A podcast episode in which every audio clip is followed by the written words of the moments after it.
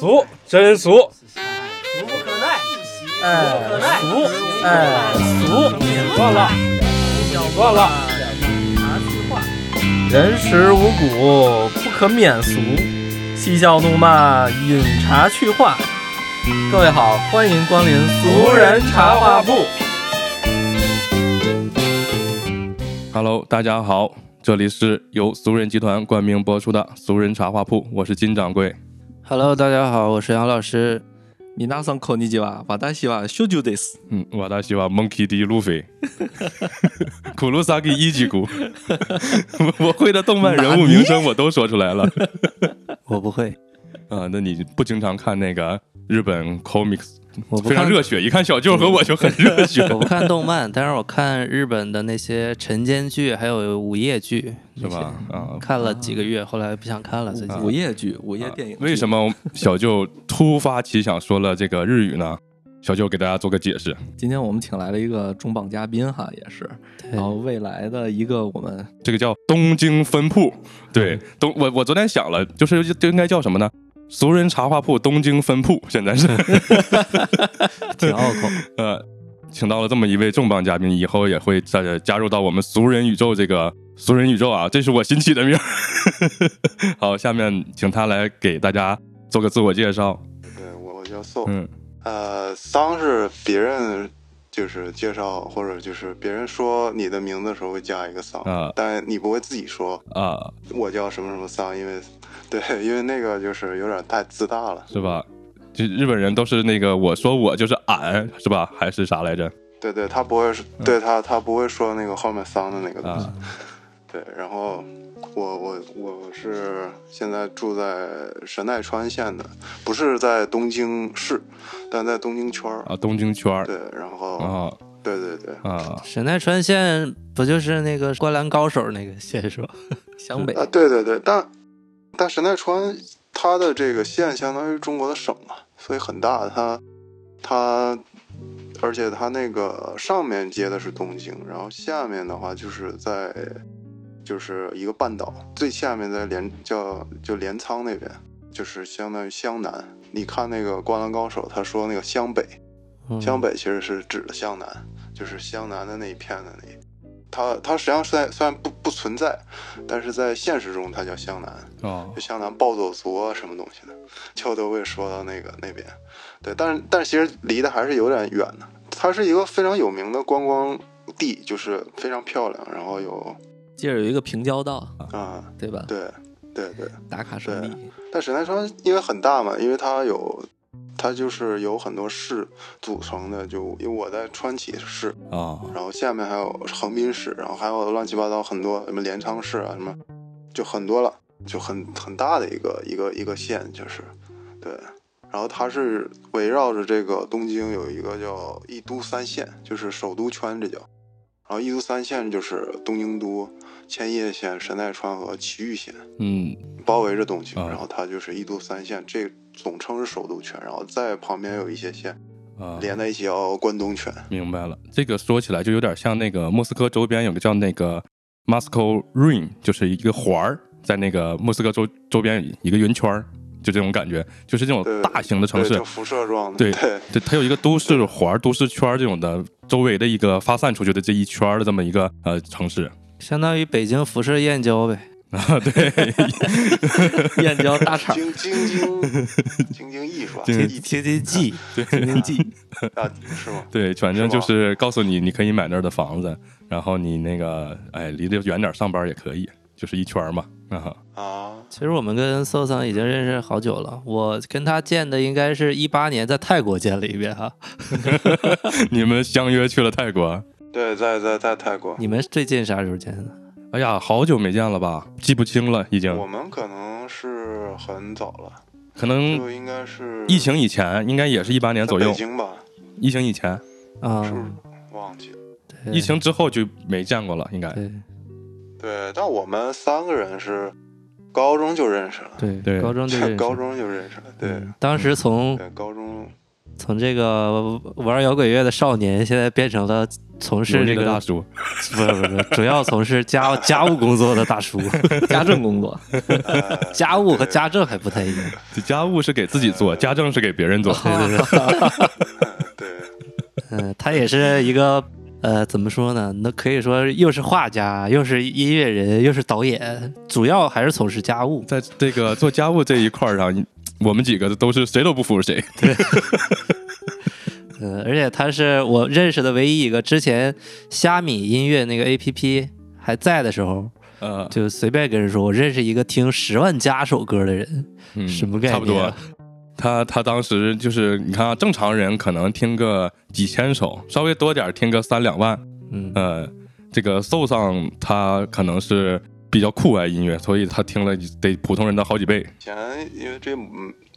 在还在的时候嘛，因为现在已经不在了嘛，嗯就不在了以后，哼，就转战国外了。就以前在国内的话，因为你的渠道有限嘛，然后那那个时候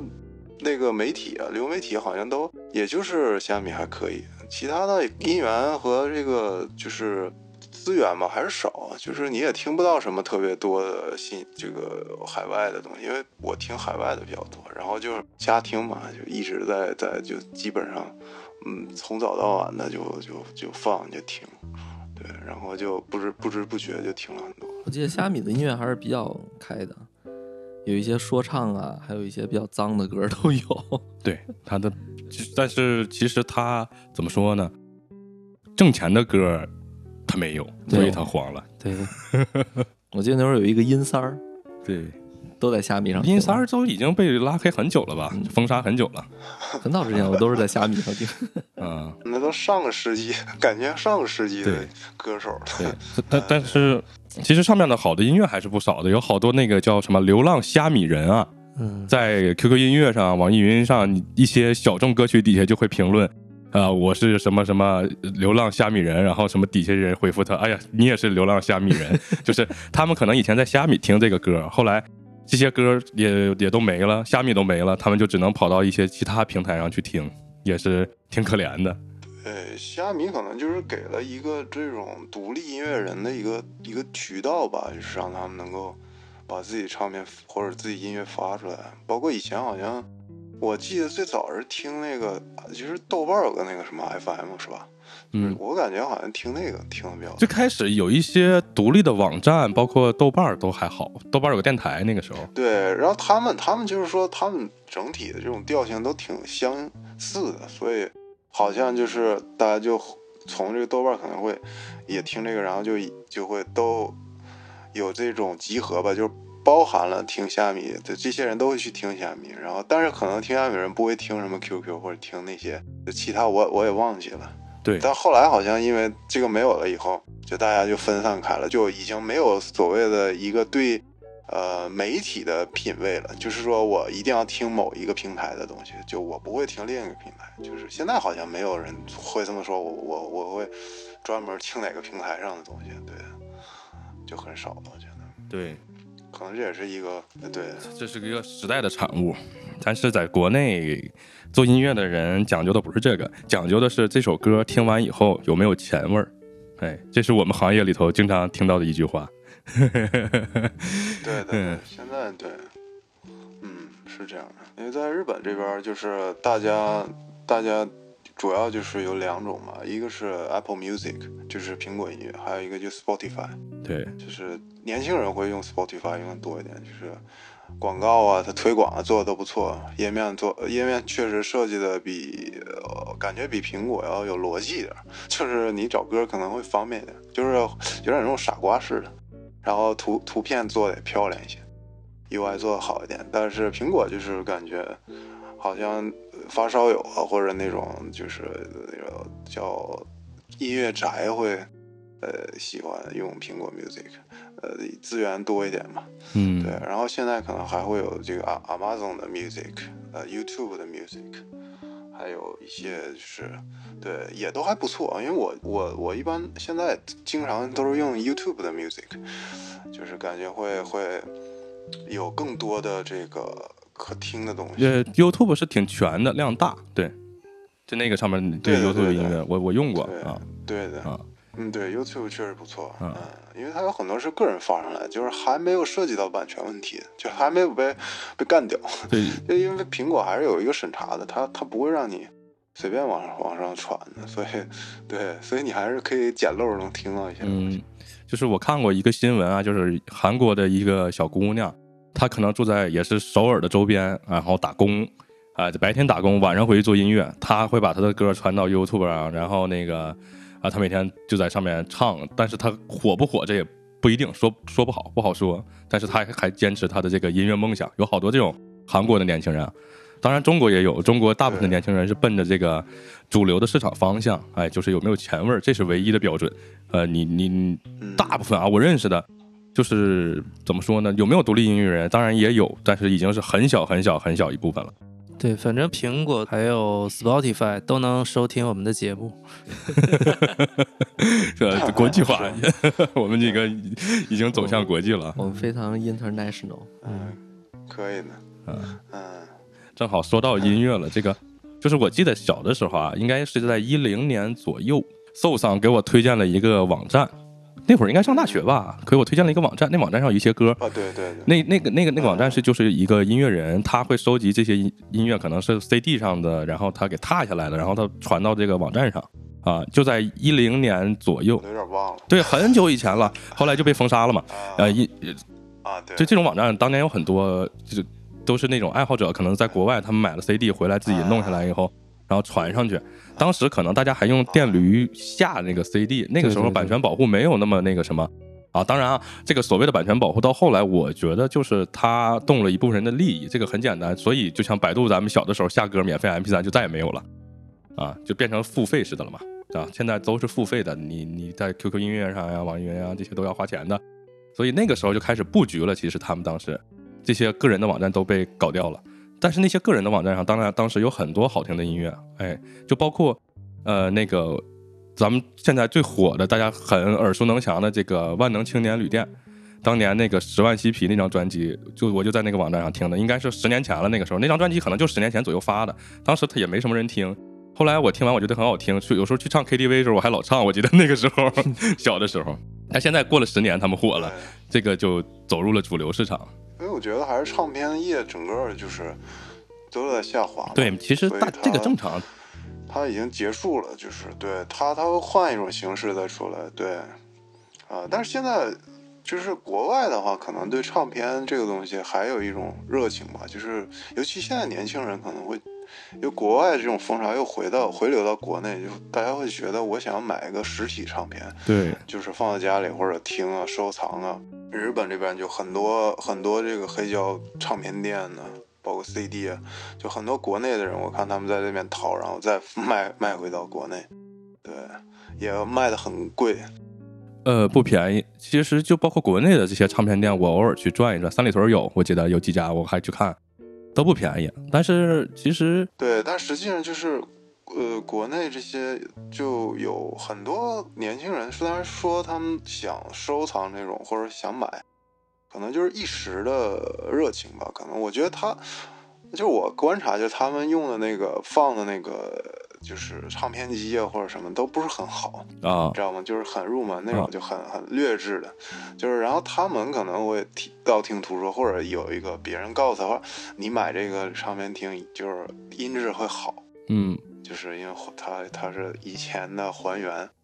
所以他买回来的单用很烂的一个机器听了以后，他觉得哎好像不是那样，他就又没有热情了，或者就失去了。呃，对，确实，我觉得这也是挺有意思的一个事儿，呃，大家都会我对我记得我前一两年吧，两三年前、几年前刷抖音，我就刷到一个博主啊，他就讲买一个什么性价比的比较高的这么的一个唱机，然后那个花多少钱，然后就是意思就是你需要花多少钱就可以。呃，入门儿这个啊，花的钱比较少，然后你就本去搞点唱片你喜欢的，这个就可以入门了，就很也花不了太多钱。它的主打的是一个性价比，给我的感觉。之前那个什么，之前像那个黑胶唱片嘛，然后那个欧阳娜娜有一款，就是那会儿挺火的，还是什么欧阳娜娜还做唱机，不是不是，他他推荐还是啊啊还是他怎么着的一个？后来我女朋友给我买了一个，其实买回来以后非常次，我觉得，啊，嗯，特别次那东西。唱机，我觉得这种文化吧，包括呃，就是现在也有人去买那个 CD 机或者磁带，就卡带。它它实际上是以前的一种，就是我觉得有点像这个，就是宅文化，就是它它它需要一个很钻研，就是需要你花很长时间泡在这个这个店里头，泡在这种日本它有很多中古店嘛，中古的这个唱唱唱机店啊，就是包括买那个喇叭，就是你需要就是每天去转悠，然后跟可能跟店员聊天啊，然后你在市场上找。就是琢磨，然后看看怎么怎么配配一套啊，这就属于高玩了，对吧？高端玩家啊，对你得你可得玩着，然后而且呢，市面上有很多那个杂志，它那杂志非常非常的厚，非常多，就是他会教你怎么就是什么。就是比如说前级后级啊，然后真空管啊，怎么到底它那个区别在哪儿？然后什么价位的，他都给你分析很多。嗯，然后就是你需要研究很多。嗯，然后小法师、老法师研究的很，就相当于一个很很专业的一个人士了。然后你才进，才相相当于你才入门，然后才开始买，然后买了一屋子，然后可能一屋子唱片，一屋子音响，然后这个时候可能你已经。大概得年过四十了吧，因为你你到那个时候，你才能有一定的时间和钱去享受这一些。然后你那时候坐在家里，然后听一下，就觉得特别特别好。就是日本有很多这种介绍这种老的那种，就是有点音乐宅吧，就他们家里的那个唱机都很贵很贵，然后义乌的唱片，然后那那些人就是特别喜欢，就是。哎，把这些机器摆摆出来，然后合张影，然后坐在那儿，感觉挺有意思的。对，但是他们肯定不听这个有钱味儿的音乐，这个有钱味儿的音乐放在什么唱机里头也得完蛋。对的，对，他们是有一定的自己的一个就是偏执的品味的，就是他不会听他他我我我想大概率他不会听现在流行的东西，就是他肯定只是听。一般人，日本这边还是听古典和爵士要要要多一些的。嗯，我觉得这个也是很痛苦的一件事，就是如果我花了大价钱搞了一套音响设备，我是一个发烧友，最后发现我操，我只能听爱如火。我好像听过一个，就是一个一句还两句吧，真可怕，你都被这个侵蚀了。没有办法。这样就看你们发的，看一下。其实我觉得音乐这个东西，你要想钻研，本身就是你得吃过见过嘛，你得听得多才能有自己的审美，才能分辨。一共你才听过百八十首歌，然后玩唱机，你那咋玩呢？你都听不知道，你只听过一款唱机，你要经过比较嘛，然后你听音乐的量也要海量，听的很多。才能去玩这个东西的。但是其实我包括我刚才说我去三里屯的那些唱片店啊，嗯，他们一进店门卖的绝对是大家耳熟能详的一些歌手，林俊杰，哎，周杰伦，包括民谣的赵雷、宋冬野，就是这些耳熟能详的，他们的 CD 都摆在门口，大家一看啊，这我认识啊，有喜欢的。如果说我今天领个姑娘。这姑娘就喜欢赵雷，对吧？一进门就看见赵雷了，你是不是得给这个姑娘买个赵雷的姑娘？其实我觉得这个事儿是这样，因为像日本、欧洲，它整个文化发展的比较比我们发展的早吧。到现在，它的小众文化，比如说日本应该也有小众文艺电影专门的影院吧，国内就没有呀。对，对对，国内的所有小众文化还没有形成产业化的这种商业化。你看北京多少人口，只有一个小西天。我觉得，我觉得这个和它本身媒体，呃，就是它的传播有一定关系。就是我们现在因为就是用的这个媒体是受限的嘛，就是本身它也是受限的，然后它的平台也相对较少。就日本可能它有用 Twitter 的，就是这个。对，就国外这个东西，然后还有这些，就是他们自己的一些传播的，呃，就是比如说博客一类的，就是还有很老式的这种，呃，这种传播途径，然后包括，嗯，一个网网站，对，然后，但是他他，但他们有点觉得，就是像我们上时代，就上世纪的感觉，就是。还刚进入互联网的时候的那种感觉，但他还还保留了，就是他也有新的东西，但是他还保留了以前的东西，就他那个以前的东西并没有完全消消亡。所以说就是他给了一个，呃，就是我们刚刚说那个叫，呃，叫亚文化，就是 subculture，就是那种小众文化的一个一个能够生长的一个空间和环境。对，所以就是包括以电影音乐也好，还是艺术也好，就是都会有能够有一个渠道，就是你知道能回到过去，就是相当于能考古，能能往回看。我们呢没办法，就是很多网站很多东西都关停了，包括很多就我们现在能了解的渠道就也很有限。对，所以就。对你，你你你就不知道有什么东西，而且就受限嘛。就是有共同爱好的人很难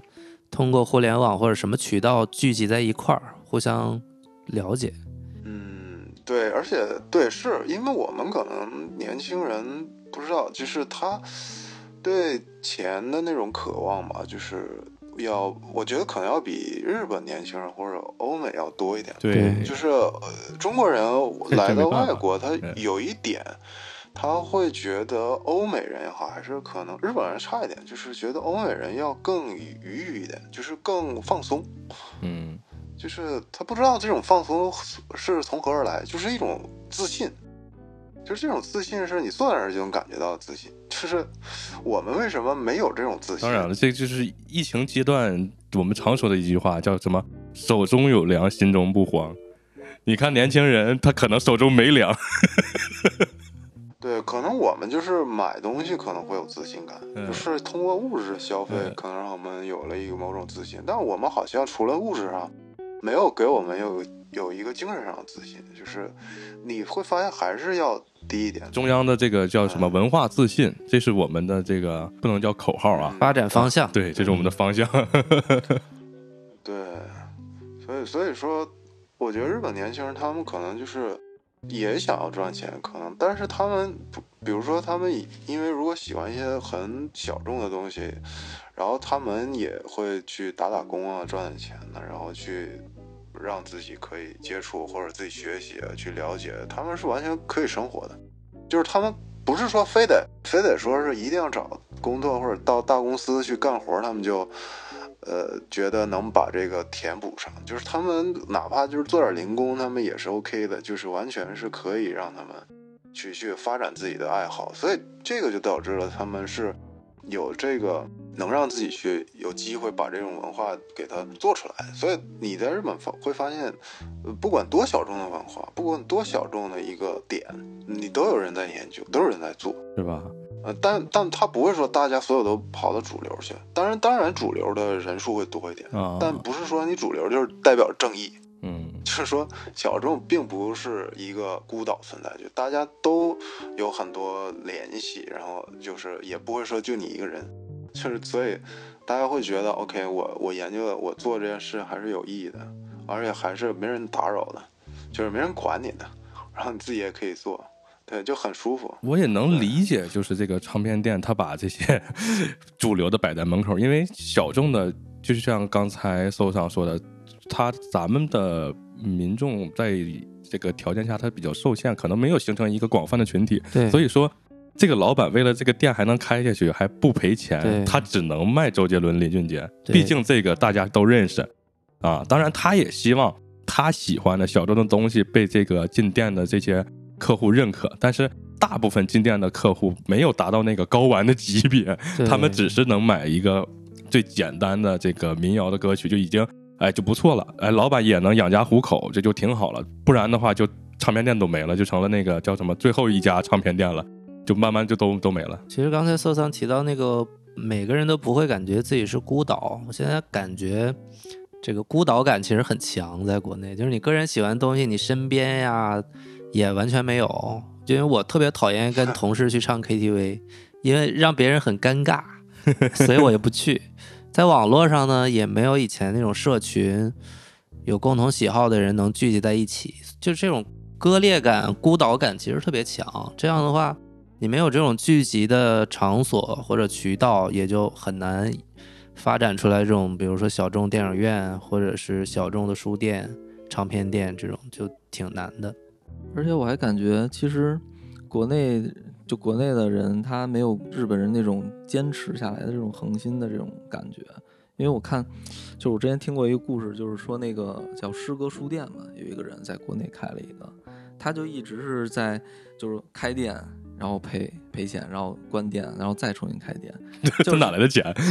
这赔钱了还得重新干？他就是不断在就是打工啊什么的，好像是这种类似的，就是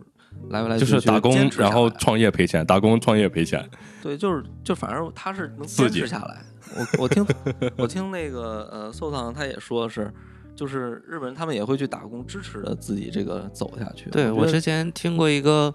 哪个电台啊，说就是这女主播在日本的一些见闻，日本生活的一个中国女孩，她喜欢摇滚乐，然后就认识了很多朋克乐队的主唱还有乐手。日本有一个特知名，就国家国内知名的头部的朋克乐队的主唱。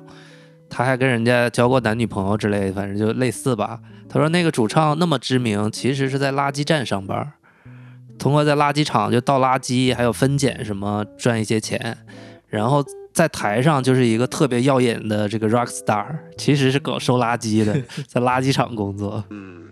对，在日本其实这种情况还是挺普遍的，不可能，包括欧美也是，就是这个人的主要的他的工作收入不可能。不能来自于他的爱好或者一个兴趣，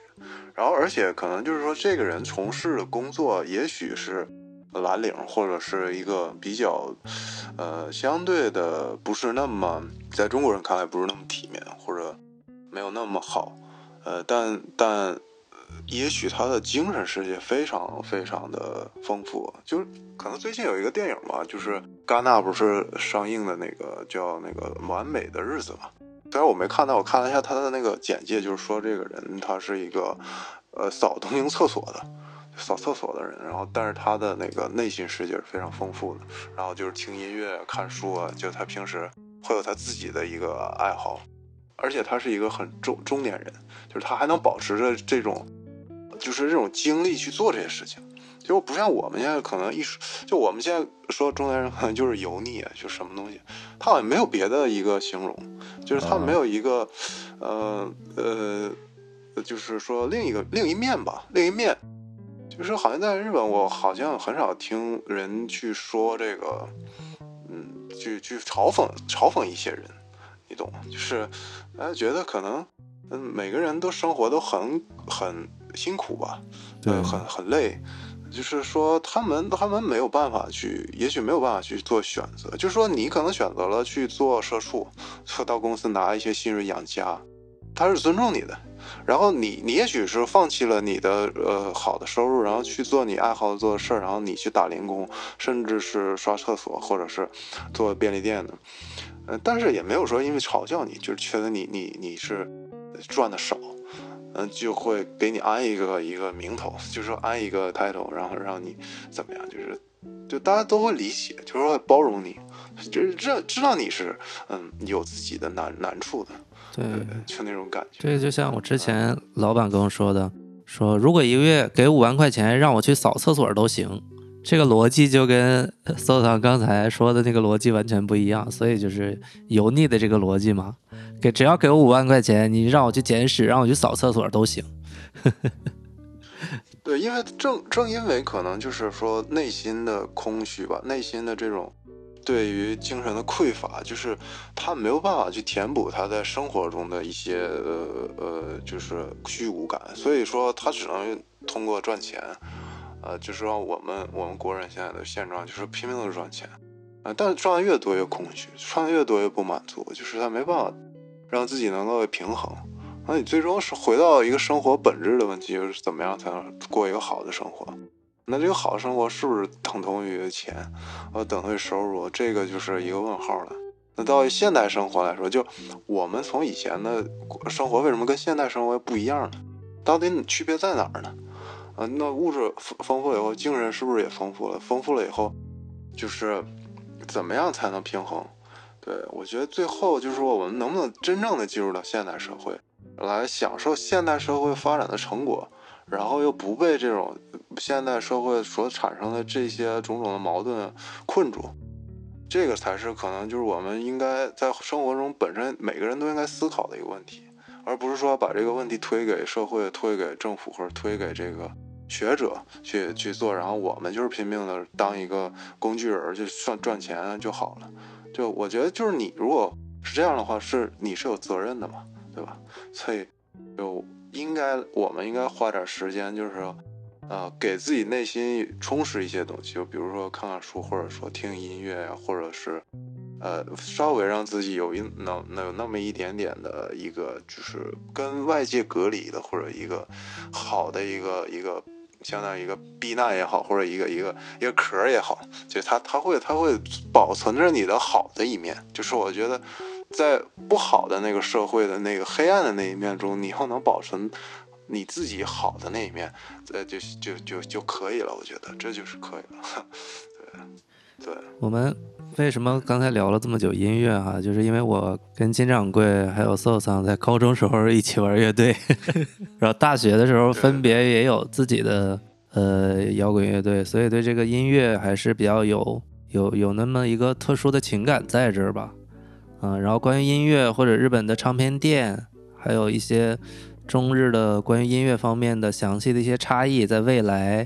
so 桑独立的咱们分铺的节目里边，可以给大家做专题的节目，给大家去讲解。因为他在日本那边也认识很多这个行业里边的一些从业人员，或者经常去的唱片店，可以给我们带来一些新的其他不同的视角吧。嗯，后边因为小舅是从事这个美术方面的嘛，我们今天就。简单的，比如说在音乐这个方面，简单去代入一下，然后下一个话题，我我想能不能通过小舅这个视角聊一聊美术或者设计这个一些小的差异。其实要说起来，就是亚亚洲整个亚洲设计来说，就是还是比较日本还是比较超前的。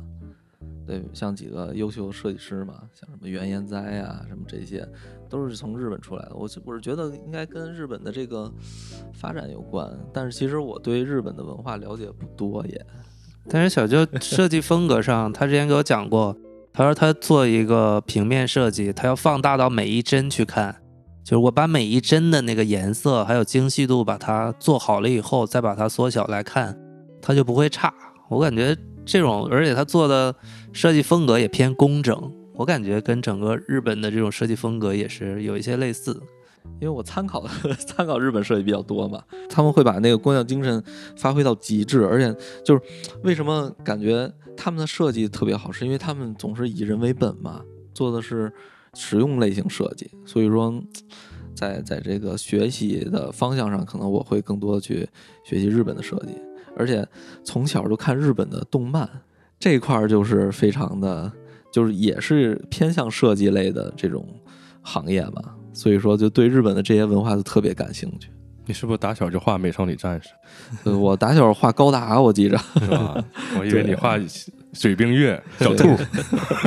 那个那看的不多，因为我从小看那个，就是我在广州那边待过好长时间嘛，然后那边会有那个卫星大锅。然后会接收很多那个欧美还有日本的电视台，能搜百十来个台，老猛了。对，然后后来就像什么高达那会儿内地没有没有这些啊，没有。对，然后包括什么 EVA 后来引进了以后，但是也是删减版的，是吧？是不是听的是原声的？怪不得上来就说日语。对 对，听了看那会儿看的都是日语的，日语版的啊。嗯，对，刚开始一听就说什么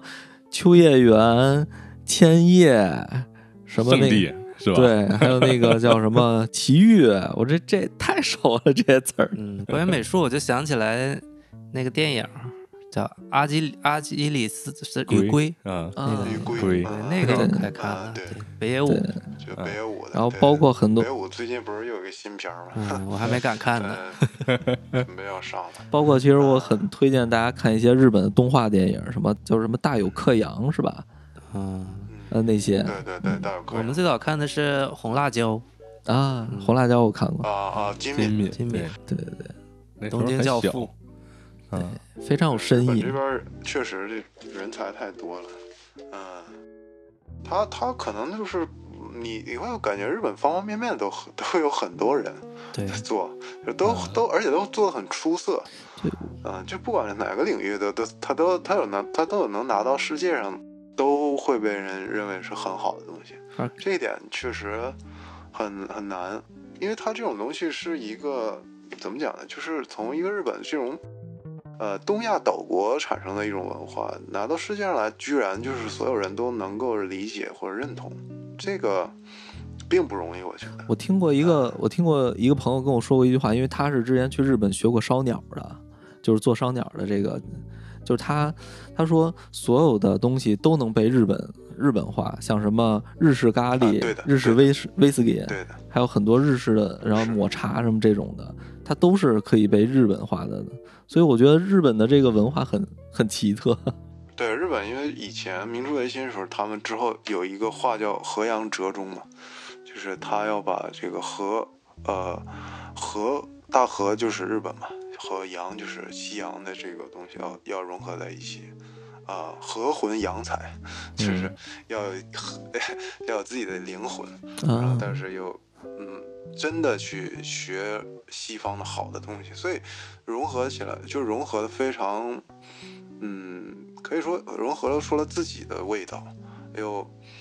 嗯、不像可能我们现在做的一些事情，就是我们要不然就是说媚媚媚养，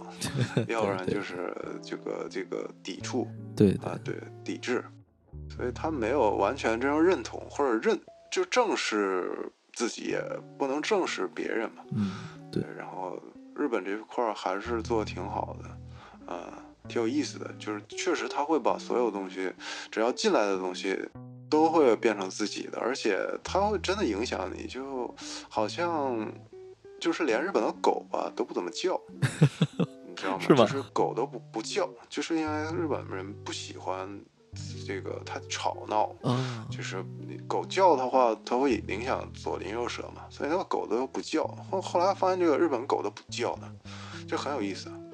然后就是很 多事情，就你会觉得很很荒诞，但是在日本都会发生的。就是前一段时间不是有一个抢了一个银座的那个三个年轻人抢了一个银座的一个手表店，啊，抢了很多，然后他们跑的时候可能还等了红灯，就是说他们那个车也车牌子也没有，就是没有贴住，然后走的时候还是很礼貌的，就是走，然后还是按红灯按就是交规的去做，就去走，就所以最后被抓住也是很快就被抓住，就一个多小时以后就被抓住，对，就他们都。太，你觉得有点就是到另一个世界的这种感觉，就是尤其欧美人或者中国人刚来的时候会觉得很不习惯。欧美人来中国也来了另一个世界，他们都开始不遵守红绿灯了，很开心。对 对，就是不停的感觉在鞠躬，然后不停的说道歉，然后就是大家都会给留一些空间，就是很难，你就很难，但你又很难靠近他们，嗯，这个很有意思，就是日本人和人的这个距离感很强的。对就，是他会有保持一一米一米左右的距离，所以你没法靠近他，对，你知道吗？就是你你没法靠近，但是你也没法远离他，因为人有很多，所以你就感觉周围都是人，就很有意思啊、所以不像是中国，就是你对你走路就会撞到，就你从来不会在日本或者你撞到一个人就很难，就大家都躲着你啊、就就生怕你碰到他啊、但是你又嗯感觉到这个是个人口密度很高的一个城市。嗯，我之前看过，看了那个世界世界通史，我就看了个上册，它里边下册才讲那个明治维新之类的，上册它描述了一些日本的情况，主要就是表现在它的地理位置上，就是欧洲发生了很多那种王朝的更替呀、亚历山大、拿破仑啊，其实对日本影响比较小，他就在自己的那个位置。就可以安之一隅去发展自己的东西，然后他又能吸收别人的文化，就甚至唐朝的一些儒家文化到日本也是会被改良的嘛。它其实地理位置也很重要，很难被侵扰，然后它又有选择，这也其实也挺重要的。对，因为它是个岛国嘛。我是觉得他们他们的性格很很自我，而且他们很很热血，而很执着。对，所以我就为什么我会我觉得他们会有很多百年企业，而且他们做东西都很就是很很极致，就是因为他们有这三个特点。就每次我都嗯，能让我感觉到他们内心中的这种爆发出的能量，包括从动漫什么的。嗯，对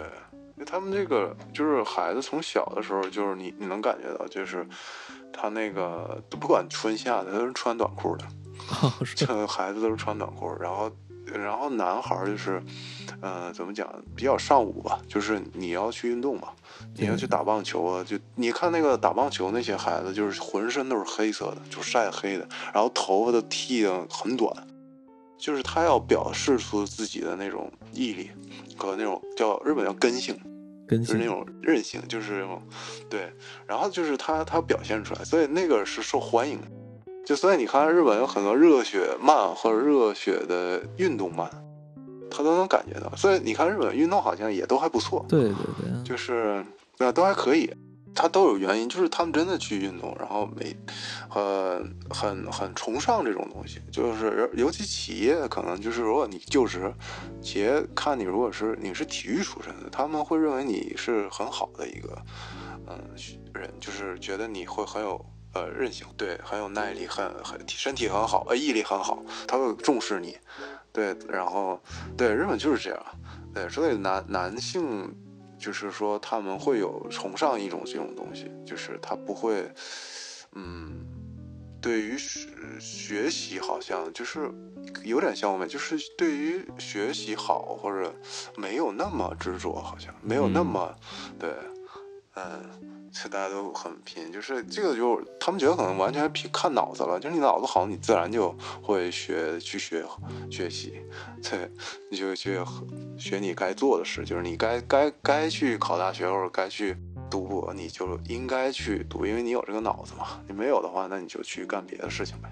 对，没有必要非得大家都去做。就是大家如果看足球啊，就知道现在日本有一个球员非常火，在英超，就是三笘薰是吧三球王。他是在用脑子踢球，这个就是，就刚才说到这个运动嘛，我正好想起来他了，他还真不是单纯的就是靠运动细胞，就有媒体记者采访他，就说那个你上大学的时候写了篇论文，说就是研究他怎么带球过人的这么一篇论文，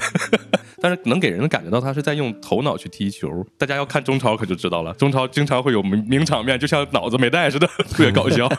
对，我觉得他们很善于就是去，呃，研究自己的劣势。嗯嗯，就因为他们本身也，我觉得就是日本，因为他们国土小小小嘛，狭小嘛，就是他他这个位置也不好，然后就是也有灾害啊什么的，然后它本身是民种，就民族的，呃，身体不是那么好，就是没有那么，我觉得像西欧人那样高大嘛，所以可能比我们还要差一点，就是以前的话。所以他们没办法，就他就必须得思考你怎么这么做呀？那你不能跟人身体硬扛啊，或者那你那你只要只能用脑子了，对，对啊，你只能去做别人没法做或者还没在做的事情，你再做一下。说到用脑子，我就想起来，我昨天我看了一个，就是也是一个，就是我们群里的一个小伙伴儿，他呢骗了别人的那个，就两个人说好交换一个东西，他发他也发，但是后来他那个人发了，他就没发，说哈哈哈，你被骗了吧？这下你长记性了吧？然后那个人就在群里头就发，就是意思就曝光他嘛，说你看你啊，你就是你骗我，你还要羞辱我这种感觉。后来我就想起来，就是有好多这个现在的年轻人啊，就是他，嗯，他真的就是 他骗了你还要羞辱你这种的，他他你说他用脑子吧，他用，但是他没用在正地方。有好多这样的年轻人，最过分的时候，他骗了你还要羞辱你，就比一个脸皮厚。太过分了，真是。嗯，我记得以前 So 上跟我说过，就像日本的年轻人，他如果喜欢一个东西啊，他可能很喜欢这一块表，他打工打三份工，打一个月俩月去赚这个钱买这个东西，对吧？对对。但是中国的年轻人，他，你说他用不用脑子？用。所以像我在这个行业，有很多年轻人他会去用脑子去搞直播、搞抖音啊，但是呢，他把脑子一开始可能用在这个来钱很快的地方，再后来可能就是邪门歪道了，再后来可能还得羞辱你一下，看你比我笨。中国女人买包也是人家看中一款包攒好几个月钱买的。啊，但是有好多年轻人现在是在我说就是往我说的这个方向去的，他不是说是打好几个月工了已经，因为在他的眼里，他看到很多人很快的积累了财富，或者说通过投机倒把的办法，很快的获得了财富，所以他也在去想怎么能快速的获得财富。这个快速的去获得财富的这个这条路上，难免就会越走越歪。对，反正大家都想要钱嘛。嗯，如果不违法，让我干点这事儿，我也干。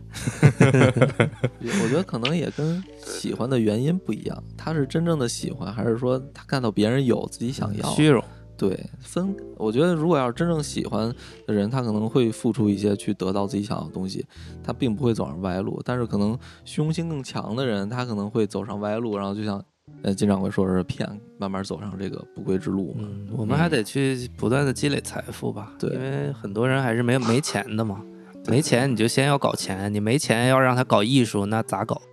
现在的年轻人还 真就不搞艺术了。我我我我干这个，可能因为我干这个比较虚荣浮夸嘛，我干这些东西。我接触的年轻人有很多是年轻人啊，他的眼里只有搞钱，就是你可能像咱们上大学的时候，我们要玩乐队，我们要干什么？他们不，他们打上大学第一天开始，可能弄了一个抖音号，就开始研究我怎么有流量，怎么去赚钱。你搞什么乐队？你那玩意儿能赚钱吗？挺好。对他们的目的很单一，就是搞钱。他们他们啊自己的搞钱是为了让下一代人搞艺术嘛？你想想，自己如果有钱的父母，肯定愿意让孩子学个钢琴、学个乐器、学个画画呀。嗯，穷人的家里不会培养孩子去搞艺术的，所以先让他们搞钱吧。算是，所以这这这代年轻人给我的感觉，嗯，他可能比咱们都在乎钱嗯，啊。你像咱们到了这个岁数，可能啊，就是就是需要钱，就包括坚持创作了很多年的人，也需要去赚这个钱，可能就放下自尊了。咱这么正好，我想起来了，梁龙，嗯梁龙在我眼里现在就属于放下自尊那个人啊，他现在就是拼命的搞钱。好，这代人就我们这代人搞到了吗？嗯，搞到了吧搞到了，算是还不错吧。啊，毕竟这么多年了，也该让人搞钱了啊。嗯、所以像咱们这代人去搞钱，我能理解，有家有孩子，上有老下有小。但是年轻人如果在二十郎当岁，他的脑里脑子里头只有搞钱，我觉得这是个很可怕的事情。就是，呃，在咱们这代人，我们去买房子，把所有的钱啊、家家庭的积蓄全砸在房子的同时，导致我们下一代他们的价值观在已经全方位的转向搞钱，可能到下下代才能转变过来，这是一个漫长的过程。对，慢慢转变吧。反正我最近这一周，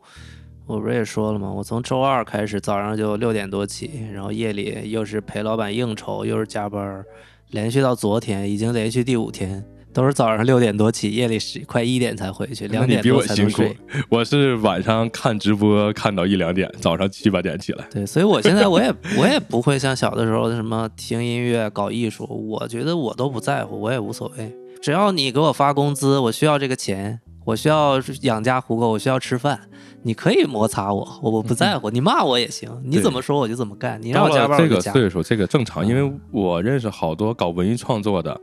呃，他们没有什么艺术的理想呀，包括这个追求呀，他们没法有，呃，就是他们可能岁数，嗯，四十岁了都，比我们还要大一些啊，四十岁左右，呃，上有老下有小。你跟他谈这个理想抱负，包括这个你的艺术追求，然后这也不现实。他们想的是我怎么给孩子挣出这个上学钱，我要养老给给自己的父母。所以说，他们基本上就成了一个叫什么呀？赚钱机器。对，啊啊，你说他们，嗯，我不明白他们是真喜欢钱，还是还是说就是不得已需要钱啊。啊？就是他们就会变成一个赚钱机器。当然也会有真喜欢钱的。我有一个朋友，他就是做我们这个这个行的音乐人，还是个不错的、挺有名的音乐人。他每天除了吃饭睡觉，就是做行活儿我们叫啊行活儿赚钱，做行活儿赚钱，吃饭睡觉，然后挣了钱呢。可能也没有什么时间花，哎，就是点点好吃的，然后继续吃饭睡觉赚钱，啊、他很快乐，他看着他银行卡里的余额一天天那个数字在往上涨，他很快乐。李雪琴也这么说过，她说，虽然只有也有也有一些爱好吧，但是他还能让他快乐的，唯一让他快乐的就是赚钱，因为他觉得只有赚钱才能带给我安全感，一旦停下来赚钱，就感觉要是要受不了了，要抑郁要得抑郁症了。是吧？他之前不得过吗？对对对好像谈过得抑郁症。要我说，这他也正常。那个谁进去的时候，他不得抑郁症，谁得抑郁症不是？她那是大学的时候的事儿，啊跟那个没关系。对钱的这个追求吧，很无奈嘛，嗯，该赚钱肯定也得赚，你让我干嘛就干嘛呗。我觉得谁的谁的初衷都不是赚钱。比如说，像我刚大学毕业的时候，其实我是想画画的，但是你是需要去生活，然后你才会去转变这个心态去赚钱。但其实我觉得可能爱好跟热爱不一样。如果你要热爱这个东西，你会慢慢的去改变自己的生活，去慢慢的去改变自己的爱好，可能自己去呃找一种最舒服的方式继续下去。也是哈，可能说明我们没那么爱吧。不是说到这儿，我还真发现，就是也是当代的年轻人啊，比的比我们小，也是我接触到的一些年轻人，他们在通过爱好去赚钱。他们可能啊，上大学的时候，就像我刚才说的那一波，一上了大学搞钱的是一波人啊。但是这波人在我眼里是大多数，当然有一小波人是积极的，他们有自己的兴趣爱好，就像，呃，前些年有一有一波人叫古风音乐爱好者，你们应该听过。嗯，他们打最开始做这个古风音乐的时候，他们没想着去赚钱，包括到现在，他们可能都没想着去赚钱。但是因为市场的商业的这个魔爪伸向了这个古风音乐，他们就成为了这个牺牲品。但是呢，在这个牺牲品的同时，他们通过这个古风音乐赚到了钱。所以这波人是在做兴趣爱好的同时，赶上了这个时代浪潮，他们一点点赚到了钱，然后后来慢慢的也靠这个在生活生存。这个是当代年轻人我觉得比较好的一件事，就就是。他能通过自己的兴趣爱好去赚钱，然后慢慢的去做这个行业，我觉得这个是蛮好的。就像我们这个时代没有这个机会，你说你你可能喜欢摇滚乐或者怎么样啊，你家里条件如果一般，你你你也不可能挺到那天。像像梁龙挺到的这一天，他也得去放下这个自尊，去唱这个那叫什么来着？忘了，小城夏天，对，呃，唱完以后就给他拉黑了，市场的魔爪什么时候伸向播客呀？这个也有可能啊，这个，我觉得做到极致吧，把什么东西做到极致，到最后都是赚钱的。就像日本这种小众文化，中国我觉得早晚会起，嗯，就看你这代人能不能熬到那时候了。慢慢熬呗。但但是我觉得文艺创作者这个我说了好多次啊，你如果是作为一个文艺创作者，你要有你的社会责任在这儿。哎，就是我说的，你当然可以，你去赚钱，为了你的孩子，为了你的父母，但是你要知道，你这个有个社会的责任在这里头，你不能只去赚钱而放弃了你所有，就是你不能放弃你内心的坚持的这个底线啊。好，赚钱没关系，我做行活没关系，好，但是你不能在做行活的同时，每天做的那一堆一堆粑粑玩意儿啊，东死大死，然后那个爱如火，这个不合适。你要有你的社会的这个责任心在里头，就看自己想要什么吧。就跟不管想要什么，我觉得都不能这样。我我认识一个朋友，我认识一朋友，他的他的哥哥是一个画家嘛，就从刚开始大学毕业以后，他就坚持自己画画，就是他也没有走向说像商业之路嘛。他一直每天就是非常苦，非常穷，连媳妇儿都离婚了。当然，我们不提倡这个，这个这个也不。但是我觉得他就知道自己想要什么，到最后他现在能一幅画卖个五六十万，嗯，他就一直在坚持出来了。这这这个也不是我们所提倡的，我们是提倡的就是，我觉得我我是商业化的同时去坚持自己的这个。我我觉得自己提倡提倡不了啥，滚滚红尘带卷着你往前走吧，卷到哪算哪吧。卷到哪儿就好好好好在那个点上去去钻研去干。我觉得这不是提倡，我觉得大家就是想要什么坚持下去，不要失去自我就好。嗯，想要钱也没错。对啊，想要钱也没错。你的爱好就是钱，那就努力挣钱嘛，对吧？嗯。反正每个国家它的发展阶段不一样，中国毕竟还是。从七七十年代才开始发展嘛，我们在这个阶段肯定要实现财富的积累的。你这个阶段要如果国家提倡全民去搞艺术，那还了得吗？它也不是提倡出来的，这个对对对，因为呃，确实是咱们因为咱们可能话题就是你不管你会发现不管聊什么，最后都能回到钱。对，就是而且你你你你好像绕不开它，但是好像在。这边好像你聊这个东西，就是你你比如说我们现在聊艺术或者聊什么，咱们聊的就是艺术，对，就是跟钱没有关系的。但咱们如果真聊商业艺术，或者咱们真聊怎么卖画或者怎么卖音乐，那咱们就聊专业的事情，对，就是怎么去运作，怎么卖啊，怎么赚钱，那就是这样。那你说我要把它混在一起，就觉得你不专业了，就是或者你不呃你的。嗯，你没有，就是你不是个真诚的人，不够纯粹。我们对我不是说纯粹，就是我们因为在做这个事情，就我们就事论事就做。如果说艺术就是艺术，对对吧？说音乐就是音乐，说绘画就是绘画，对。那跟钱有什么关系呢？没有关系啊，跟你那我们现在看的东西就是你的作品呢，对不对？就是你的东西啊，你东西好不好，和你卖不卖做没关系啊，对吧？对对对，就是我。这这是能够可以评评判的嘛，就是可以专业的角度去评判的事情。所以我觉得我们总会把很多概念给混淆了，就很多事情你感觉逻辑不通的，但是我们又好像接受了这种逻辑，好像一切回到了前，好像又变得顺理成章了。所以就是，所以我觉得挺有意思的，就是我觉得我们应该谈什么，它就是什么，就我们不需要把它引入到一个最终引入到一个焦虑的根源，就是我们最终又引入到一个世俗层面的东西，因为我们不是在，当然我们是俗话，但是就是说俗本身也有不俗的东西，那不是说所有东西都是俗的，或者你你提，如果说我们提倡所有东西都是俗的话，那必然会有不俗的东西来反制你、反抗你的，就是或者说所有东西都是不俗的话，那也有俗的东西来反抗你，对，它有个牵制，这个东西是个此消彼长的过程，我觉得啊，就是它会有俗的，有不俗的再往前走，然后有有俗的，又有不俗的再往前走，又有不俗的，又有俗的再往前走，都是这样的，它是在进步的一个过程。我觉得，我觉得我们就是现在，呃，我不谈日本吧，就是可能你们说国内的事情，我觉得就听着挺拧巴的。就是我们如果说真的做某种音乐或者做某种东西，那是不是因为市场的关系，就一定要把它融合在混在混淆在一起，把所有东西都混在一起了？那最终可能就是这个东西又不好，然后你说它赚不赚钱，是因为可能很多资源去加持吧，就挟持他，那最终你不不他不好，但是他也必须得好，那就说他好，他就是好。那我们所有人都要说他好，因为都拿了钱了。那嗯，最终我们也不能判定他是不是好了，就是所有已经就是没有一个第三方或者一个客观的一个视野去评判某些东西好坏了。就比如说一一幅画，对，或者什么东西，就是我们现在做出来了以后没有没有学或者没有一个嗯，比如说呃评论界。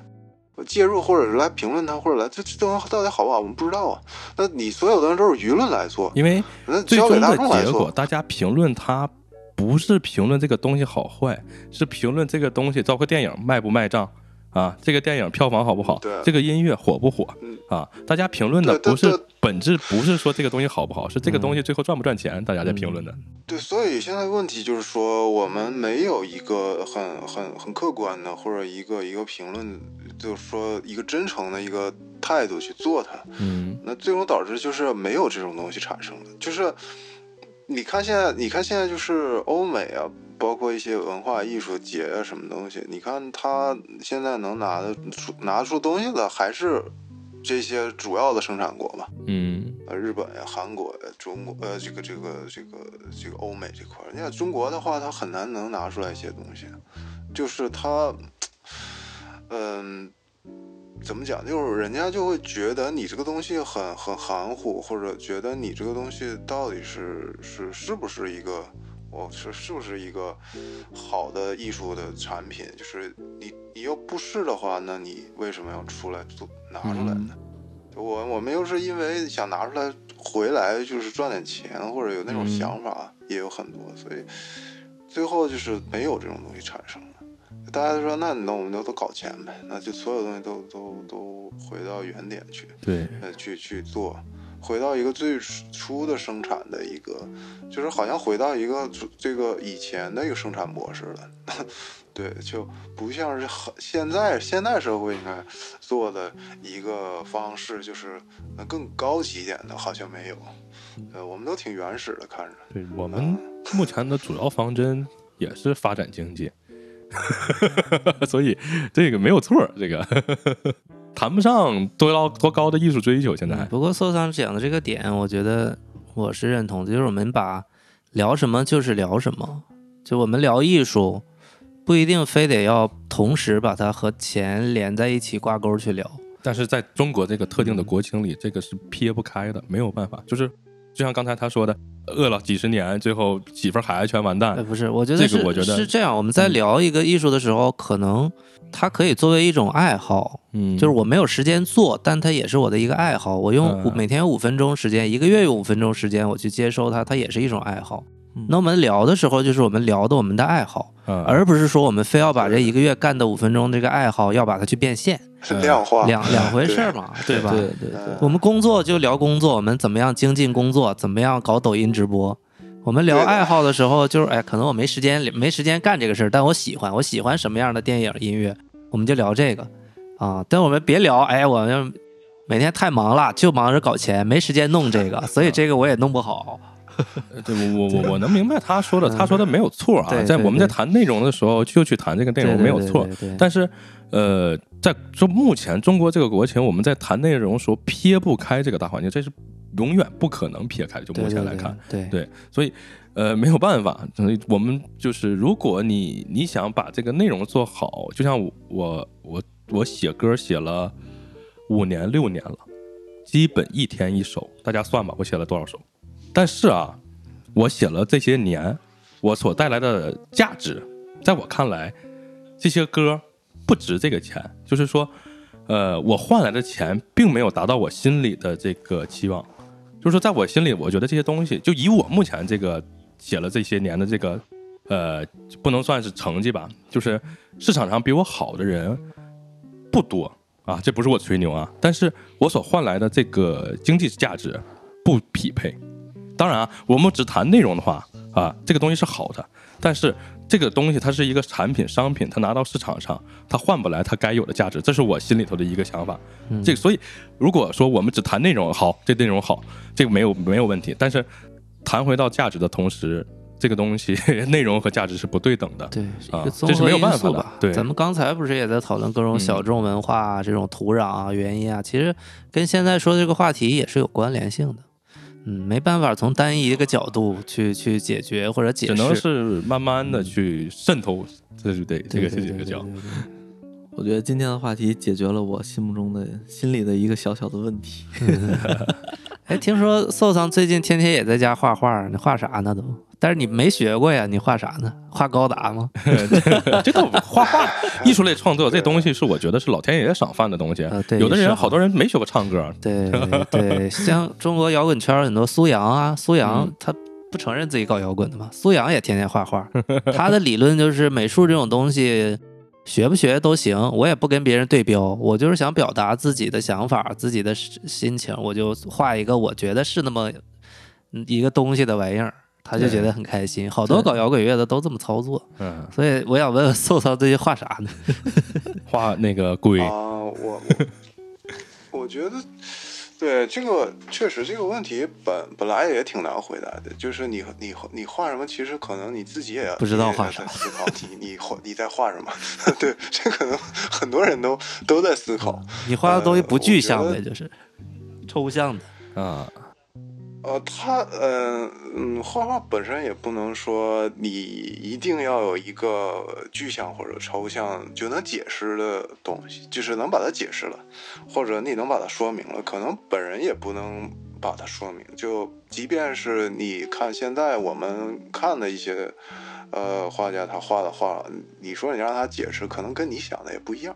或者他自己可能都没有发现有些东西在存在。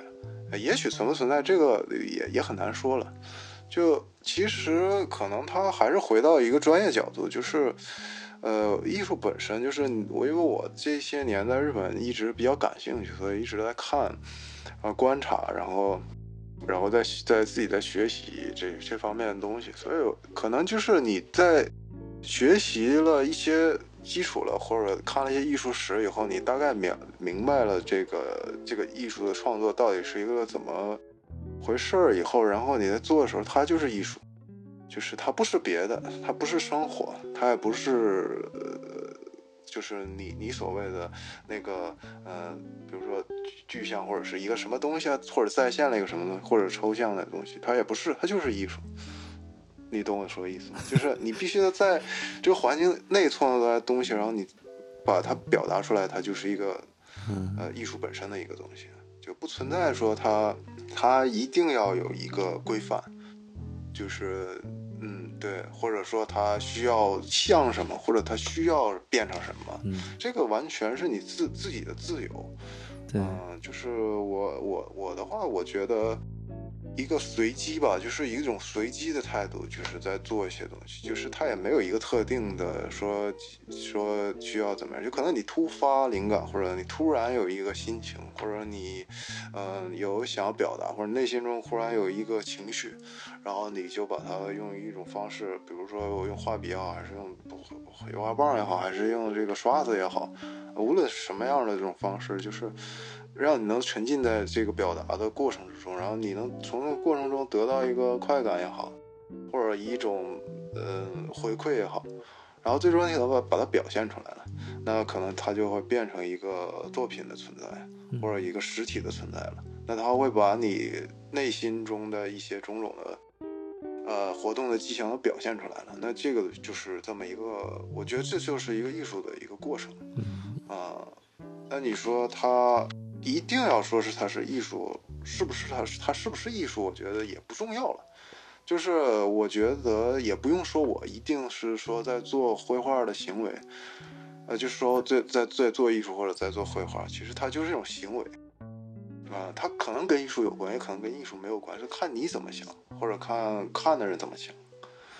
我是觉得是这样子。你干这个事儿跟我们呃生活能理解啊，就是苏阳啊，很多摇滚乐手也是这样去做。嗯、我跟小舅之前一起做一些品牌的企划案嘛，所以可能我们脑子里这个商业设计的概念或者具象化设计的概念比较重。比如说，小舅给别人画一个这个商业，别人让他给画个摩托，他给别人画个摩托。我的脑海里已经很多年是这种印象。你说的这种，我能理解，感觉就是从我脑子里，哎，突然被蒙上一块布的那那个掀开了。哦，还有这么一回事，我已经把它忘掉了。其实艺术就是艺术，绘画就是绘画，我觉得要分开。嗯，嗯，它有有的绘画就是一种行为，还是需要有一个时间、空间去做，就是，嗯，也不是说你马上就能介入到这个空间里的，就是你需要点时间，然后需要一个特定的环境，呃，让你自己能够在这个里面去做这些事情，呃，就我感觉是这样，就是，比如说你上了一天班，然后，呃，下班了就就回来就可以干了，其实这个好像挺难的，我觉得，就是你得有一个过程。就是我觉得在现实生活之中，就是一个真实的，呃，现实的一个空间，你很难一下进去，就是你需要点契机吧，或者说需要给自己，比如说，我觉得是需要一个我的话动可能就是需要封封闭一下，就是不要跟人接触，需要需要断开一些联系，然后要要只有自己存在的一个空间，然后可能才能做出来一些东西，就是你不能被打扰或者被，就是。对，就是会会会切断你的一些思想，就是你会，你比如想的话，你就一直往下想，一直往下想，一直往下想。这个想可能在你平日的时候，可能你就想五分钟，呃，最最多可能有些人，但是可能对于我来说，你需要把这个事想很久。那这个中中途是你不能打断的，所以你在这么长时间，你就必须有一个好稳定的空间和时间来做这个事情，那才可以做做出来。不然的话，一断开就很难再进去了，是这么我我感觉是。反正我我是我是有一个小本儿，这个本儿里边儿这个本儿里的画儿就是我跟其他画的都不一样，而且它是全都是这种铅笔无色彩的。嗯它我我在画这个本儿的时候，我是会有一个动机，它是嗯，可能它是一突然突如其来的一个感情，或者一个时间、一个地点，或者就是我可能突然有一个有一个想法出来以后才去画它，但是可能这个这个间隔可能是一年，或者半年，或者几个月，可能也有一两天，可能也就几分钟，但是它的这个需要有一个动机让我打开这个本子去画。这个对它就跟我可能就是对这个就跟我平时像干商业的的设计不一样了。对他我就是分开的，商业设计就是商业设计，商业绘画就是商业画。但是那个本儿里边儿，其实它是我的一个净土类的一个东西。神秘的小本儿，我们都今天才第一次知道。对，其实我我那个本儿有两三个，有画满的，有那种，而且很奇怪，我觉得我很奇怪，它这个本儿里边儿可能我这个页画完以后，我再翻下一页，我不想画它，我这页这两三页我就是空白的，可能他就写几个字儿，它就是空白下去，就是他很嗯，它就很一种玄学，我觉得他就像我的一个宇宙，它是不定的，它是没有定义的，它也是无限的。有点像一个小小狗。对对对，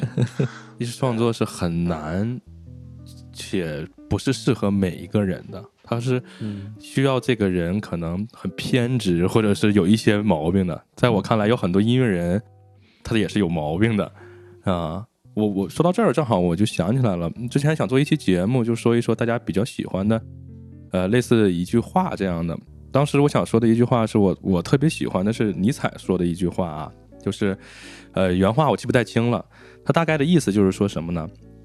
有一种伟大的激情啊，这种激情它和这种神经质、吵闹的、非常聒噪的这个是毫无关联的啊。它是一种什么样的激情？就是它会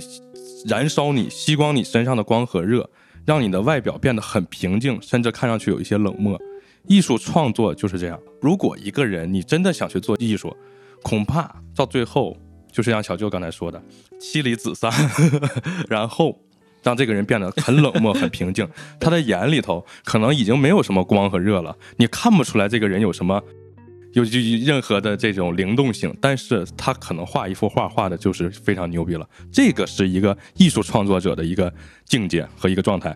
但不是他不适合每一个人。我们也不提倡这种，尤其在中国的现状。当然，如果你苍苍廪族，就是如果你心中不慌，手上也有凉了，那 OK，你去做这个艺术创作没问题，吸光你的光和热啊，这是没有任何问题的。你你外表再冷静、再再平静、再冷漠都没有关系。但是在中国目前的状态，我觉得不现实。他这个他妻子回来回回来跟他复婚了，然后嗯他们也就是就是以一种另一种生活方式去继续生活。啊，没关系，就是你解释完了，完了，这个人就是商业了。没事，我们也不知道是谁。对，无所谓。就是重要的是，如果你真的想去做一件事情，把它做做的很极致，你这个人真的就是看上去已经就是很疲惫不堪了，但是可能这种人才会做到这个艺术创作的一个很好的一个境界。这个是我的我很喜欢的一句话啊，这也是指引我的一个艺术创作的一个方向。在我看来啊，虽然我坚持的是艺术创作和商业的结合，因为没办法，我需要赚钱，我需要靠这个活下去，我不能妻离子散啊啊，所以我要去坚持这个。当然，如果有一天我不需要钱了，那好，我可以把我自己关在屋里头，我就去做做这个艺术创作，去去燃烧我，把我身上的光和热全都燃烧干净，这我去做出一个伟大的作品啊，对，这是 OK 的。但是不是说是现在的这个状态，我是这么理解的。我我觉得坚持下来需要舍弃一些东西，如果要做到极致，也是要舍弃很多东西的。嗯看看我自己想要什么，我要我要成为艺术中的，就是艺术家中的一个佼佼者吧。可能我要抛弃、放弃，还要执着的去追寻一些东西。有的时候我会看抖音上有很多人，他是很聒噪的、很吵闹的，就看起来真的是神经质的。但是他的这种表现，在普通的民众看来，我操，这人牛逼。但是这个表象会把普通人给迷惑，但实际上，真正的艺术工作者，包括在艺术这个创作上有一些建树的人，他不是这样的。你看他说话，他可能说话语速都很慢，很平静的去跟你交流。他绝对不是像那个聂霄那样听懂掌声，他绝对不是这样的。我觉得这个其实这说起来，我觉得刚才我一直想说，这个日本在热血中这种聒噪中会有一些克制，我觉得这个很很很让我惊讶。是，呃，怎么说呢？其实大家在追求的过程中，有的人就是很疯狂，但是这个真的不是，嗯，一个呃很很很有激情的去做的这么一件事情。对，所以说为什么我就比较期待搜藏的这个节目，就是因为我就他这个神秘感特别吸引我。对，而且包括像。就是说我我我不仅是设计啊，还有这个他们的这些文化吸引我，还包括他们的一些这个这个什么，就是怎么援交啊这些的 这些很奇特的事情，我就特别好奇，他们为什么会变成这样？他们 他们社会是到底是一个什么样的状态？我就对，所以咱还学过料理呢，啊慢慢日料吗？七星刀传人，嗯，对，嗯，就是误入歧途了，没走上这条路，否则现在就已经是厨神了。对的，嗯，我去，啊，对对，哎，那不至于。嗯，现在一手刀工天下无敌。嗯，我觉得这个还是还不太一样吧。这个东西还是要练，就是要，嗯，在那个环境下，呃，磨练吧。对，日本人其实比较具备我刚才说的，就是尼采这句话的这种精神。他们去专注的干一件事情，会很专注，然后去认真的去做这个。然后可能你看这个人看起来特别嘚儿。日本人有好多人看起来特别嘚儿，但实际上他可能在某一方面，他专注的程度远远超过咱们的想象，不吃不睡他去干这件事，很牛逼的。他他们所有的行业吧，就是都有一个体系了，就是有一个嗯，可以讲就是学习的一个体系。就是比如说我要是做厨师的话，我去呃日料店或者哪哪里去工作。就是他们会有一个从下往上走的这么一个途径，然后这个是很清，就是已经是很清晰的一个呃流程。就是你你刚开始来来来做什么做什么，需要怎么样怎么样，几年之后你应该干什么了。就是你不管是干什么行业都是这样的，他们会很严谨，他会很轻易，然后我们就我们就一步一步来，不会让你很快的就会呃就是会出头的啊。日本人讲出世嘛，就是你不会很快，但是你需你需要修行。对你需要休息。呃，就是现在大家年轻人有个什么样的共识呢？我今天进了这个行业，我明天就要赚钱。但是我有时候我就经常会跟吴老师说，我说你放在任何一个时代，你学这个东西，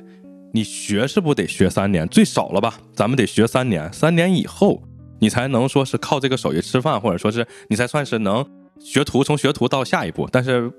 咱们的好多年轻人不是这么想的，是我今天去干这个事儿，明天我就要挣钱。我操！后天我就厨师了，我就我就就就已经很牛逼大师了。这这这个太快了，速成机也没这么快。对，这个是现在发展的一个普遍的现象。对，就包括现在有抖音啊，有这个网红啊，所以他们就现在年轻人不都是想要成为网红嘛？对，确实很赚钱。太快了。对他，对，但但嗯，当然有人有人想要成为网红，也有人不想要成为网红。就是也有也有人想要踏踏实实的做，也有人想快点做，这个也很正常。我觉得在任何一个时代和社会吧，所以都有如果都都有一定的空间给他们的话，这个我觉得是没有问题的。就是你你你想做网红，你也可以，对，也可以给你快快点走，快快点往上走的一个渠道，对。但是也有给你慢一点的人，慢车道就来来做。就是很大部分的原因是因为没有这个空间，大家都是说是我今天入门，我明天就要靠这个赚钱。所有的人都这么做的时候，谁再去傻傻的等三年，谁就真的就傻傻了。对，因为我觉得，尤其是我们现在的呃社会，就是变得越来越狭隘了，所以就变成一个狭隘世界。所以他他给你的空间，太小了，物理空间也好，还是心灵空间也好，都在压缩。不停的在压缩，所以他会制造很多种焦虑，很多种矛盾，呃，然后把这些东西推给你，然后来挤压你。对，那你就在慌乱之中，可能就是人的状态，就是说人在好的情况、好的状态时候，他做出的选择往往是正确的，但在那种很很难的状态，或者就是很困难的状态，那他做的选择也往往可能是错的。那我们现在。大多数人都处在一个很不好的状态，嗯，呃，焦虑也好，心灵焦虑也好，或者抑郁也好，或者是一种一种一种，对，就是说普遍性的焦虑以后，就我们每一次做错选择和决策都出了问题，所以导致下一次会变得更难，嗯，所以我们就把自己推到一个嗯没办法去嗯和和正常的去呃生活或者去去工作的这么一个状态了，对。我们因为我们选择会出问题。我觉得就是东亚这些国家普遍的焦虑都很强，包括日本、韩国，就这都都都焦虑很强的这个。对我看了一个数据，日本的年轻人是呃年轻人的没有性生活的这个比例好像特别高，是亚洲好像第一还是世界第一？这个我还是可以体验体会到的，因为就是日本的工作这个节奏。尤其在东京是很快的，加班很多，非常多，就是有时候加班加到晚晚上很。刚才说到这个红绿灯啊，我就给大家讲一下，就是每次我过红绿灯时，候，我就有个感慨，什么意思啊？红绿灯在红变绿的过程中，它有一个这个等待的时间。红灯没变绿的时候，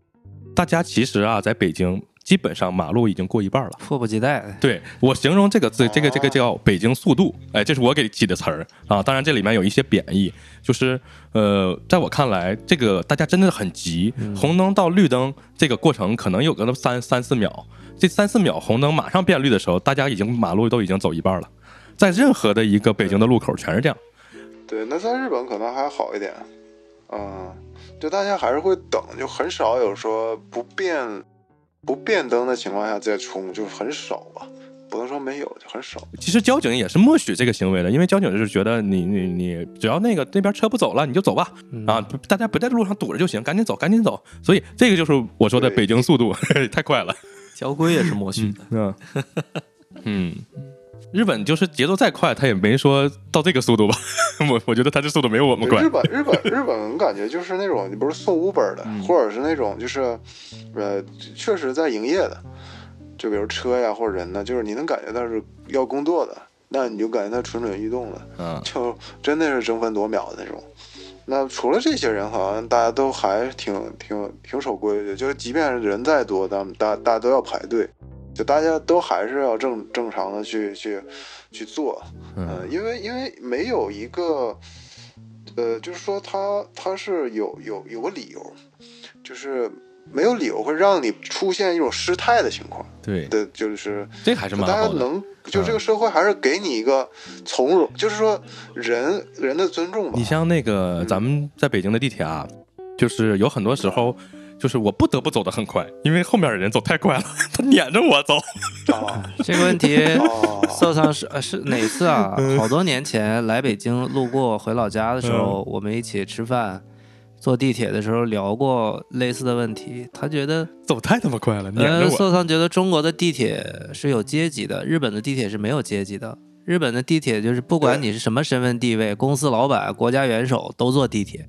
中国只有没钱没钱的人，上班族才坐地铁。哎，对，是还有这个结合刚才我们说的问题啊，就是日每个国家的发展阶段不一样。我看过一个词，前一段时间叫无效内卷，嗯，就是互相要用工作量去抵消。比如说腾讯、对，阿里、京东，因为大家他们大家做的这个内容嗯。并不是一个核心的，有能做出专利，像大疆这种搞出无人可替代的，或者日本很多根基深的企业，我们这些互联网公司为什么加班多？就是无效内卷，你九九六我就得零零七，我零零七抵消掉你九九六，我就能比你优一个小时，那肯定我的业绩就好。嗯，所以说，包括地铁也好，我们这些互联网公司的上班族，因为他有阶级吗，互联网公司的上班族去坐地铁，那我们九九六零零七我得赶啊。撵着我走，每次我都压力特别大，你知道吧？因为我走路不是特别快的那种在。这种无效内卷的前提下，你走红灯，那我们这个上班族一定也要赶啊。嗯但日本社会发展的阶段，比如说，呃，小舅骑摩托、买摩托，很多本田呀这些什么，很多大企业它的根基很强，嗯大家加班可能不是用来无效内卷，而是在做创新，创新研发，嗯或者是本身的这些工作，这个概念完全是不一样的。嗯，你说到这个阶级，我想起来啊，我有个朋友是那个国航的飞行员，他跟我讲过一个一个事情，就是什么呀？呃，国航的领导有一次看见他们的这个员工啊，就是飞行员，穿着啊他们的制服挤了地铁，回头开会就给他骂了。嗯，领导怎么说的啊？领导说，我们啊花这么多钱培养你一个飞行员，给你开这么多钱，你拿了这么多钱，你为什么要坐地铁？是我们钱给你少了，还是你啊不舍得花这个钱？就是说，在领导的眼里，你坐地铁给他们丢人了。我操，这种领导在我眼里绝对就是上应该扇他两巴。但是这是国航啊，这是在国航这种级别的单位里头，他认为穿着他的制服去挤地铁，这是一个很丢脸的事情。就是说，他们的员工要么开车去，要么打车去，不能去挤地铁，是给他们抹黑了。所以这个阶级，这个 是确实存在的，在地铁上啊、这是实力。开篇就聊了这个问题，开篇就是聊我们其实还是整个社会，我们这个国家发展阶段是比较缺钱的，然后整个在文化方面是不是那么自信的？不像西欧或者一些经济发达国家那么从容、那么自信，对就，会产生这种现象嘛。对，但可能听我说，呃，日本，我我觉得就大家会觉得，可能我说的都是日本比较好的那个一面吧。就是你们可能也会引导我说日本好的那一面。当然，我其实觉得，如果有机会的话，就以后可以说日本不好的，对，就或者实际上不太好的那黑暗的那一面，肯定都有也是有很多。每个国家都有阴面和阳面，这都是重叠的，都有交叉点的。受伤的爱人不是也在日本的大公司上班吗？以后你可以可以一起啊跟我们聊一聊日本的职场啊，他们这种企业制度。你入职了以后，你就跟中国的公务员一样，你就不离职了，一辈子你就在这儿签卖身了。这种也也有自己的一些特点嘛。对，嗯，好的坏的都得听，好的学习，坏的规避就好了。我们肯定得聊聊坏的，光聊好的不得被骂死？光聊好的不是我们的风格，主要是我们我们不知道它坏的地儿，我们只能说我们知道的坏的地儿。所以你像我们在国内生活，我们知道国内的坏地儿，所以我说国内的不好的地方。对但是如果我去了日本，我知道不好的地儿，我肯定回来先说日本不好的地儿，这是我们的尿性。咱就是这样人嘛。对，反正不是啥好人。嗯，各位听众有什么想了解的日本的方面？现在有很多讲东亚、东亚观察局讲日本的一些呃社会现状的播客节目，希望宋上给我们另辟蹊径，找一点跟他不一样的题材，对，烧烧脑细胞啊。可以。大家想听什么可以给我们留言。嗯，然后今天也是就是我们邀请到奏上的东京分铺的，就是第一期节目，应该这么理解，就有点像那个漫谈，呃，有点像那个叫什么漫威宇宙。我们先拍一个这个银河护卫队，然后后面我们把那个受场单引出去哦，拍拍成星爵 后。面拍前传，对，后面就把它单拿出去，后面就是像星爵那个星爵 will return 那种感觉。后面受伤就是慢慢陆续会给我们做一个他自己的这个呃节目啊，然后慢慢的在就是其他的每周的其他的时间去播出啊，是这样的。我觉得我们不应该用漫威或者是银河护卫队来、来对等的去表达，我们应该用奥特曼啊，啊色桑就是迪迦奥特曼，啊，我是赛罗奥特曼，对，就是赛罗奥特曼，哥斯拉，对，还有哥斯拉，哥斯拉，然后那个叫什么基什么基拉，那个三个头的，三个头的那个忘了，这这种叫基多拉，基多拉。对 有代号是吧？有不同的代号，嗯，然后还有金刚，金刚大战哥斯拉，孙悟空大战哥斯拉，王母娘娘大战哥斯拉，这太猛了！这是这个，这这这这是一个那个那个文体两开花，叫什么中日结合的一个产物，反正周日结合最终还是为了搞钱的节目嘛。中日结合的这么一个产产物。呃，反正我们不干涉嘛。前前第一阶段可以金掌柜时间比较自由，可以跟搜上一起去聊一聊。后边啊慢慢如果有嘉宾，你们就自己去